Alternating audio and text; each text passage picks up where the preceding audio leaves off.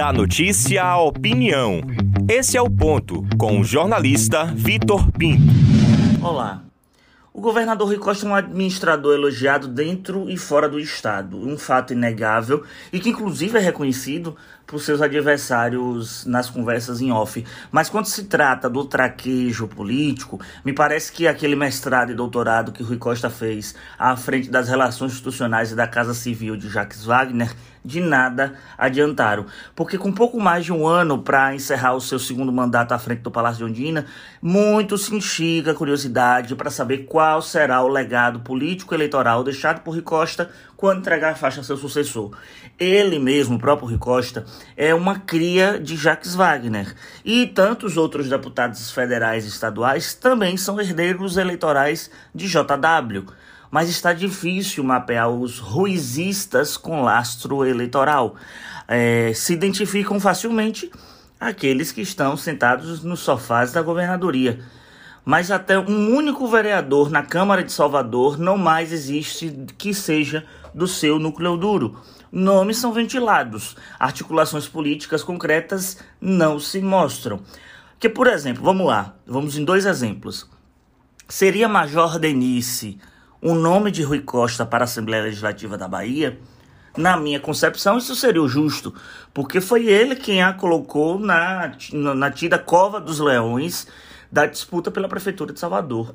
E a deputada federal comenta-se nos bastidores de Fábio Vilas Boas, ex-secretário da Saúde, que ganhou visibilidade na gestão de Rui.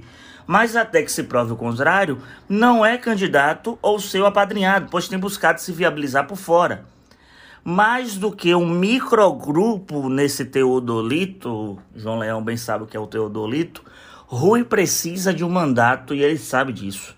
Com risco de ficar no ostracismo político, jogado inclusive por seus hoje aliados que querem vê-lo bem longe de cargos deliberativos e não escondem esse desejo é, é, de, é, é de vê-lo no ostracismo. Se Rui não se candidatar ao Senado agora, inclusive com a chance forte de eleição ficará à mercê de uma eleição presidencial favorável ao seu contexto.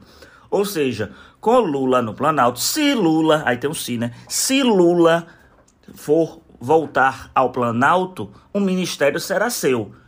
Mas e se não voltar? Cogitar ser secretário de Wagner, ser uma dessas hipóteses, eu acho muito complicado. É, porque pode ser uma previsão de conflito, porque Wagner, por exemplo, ficou muito longe de Rui Costa logo depois que entregou o governo do estado. Só voltou quando Dilma Rousseff caiu.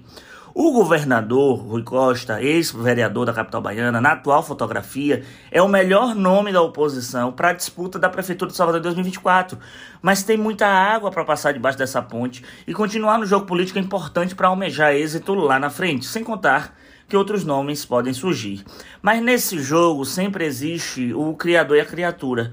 Como sempre gosto de me referir em outros comentários, ou o bíblico crescer e multiplicar. É possível criar núcleos convergentes diante da habilidade de fazer política, mas nem todo mundo tem vocação de ser criador ou lapidadores de nomes. Outros vão ser eternas criaturas.